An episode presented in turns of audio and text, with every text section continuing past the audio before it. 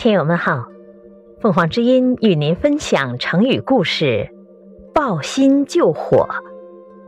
解释：薪，柴草，抱着柴草去救火，比喻用错误的方法去消除灾害，结果使灾祸反而扩大。战国末年，秦国采取远交近攻的政策，不断并吞邻近的国家。好扩大自己的领土，其中秦国曾经三次进攻魏国，占领魏国许多的土地，魏国军民也伤亡惨重。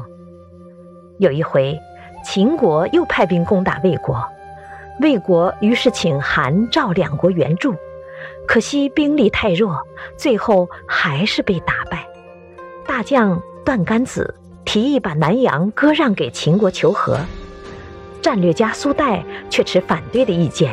他说：“秦国想并吞魏国，只割让土地是无法满足秦国的野心，就像抱着柴火去救火，柴没烧完，火是不会灭的。”可是魏王不听苏代的劝阻，还是把南阳割让给秦国求和。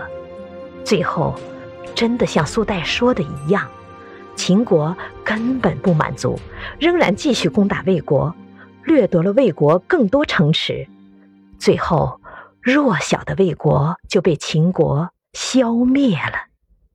感谢收听，欢迎订阅。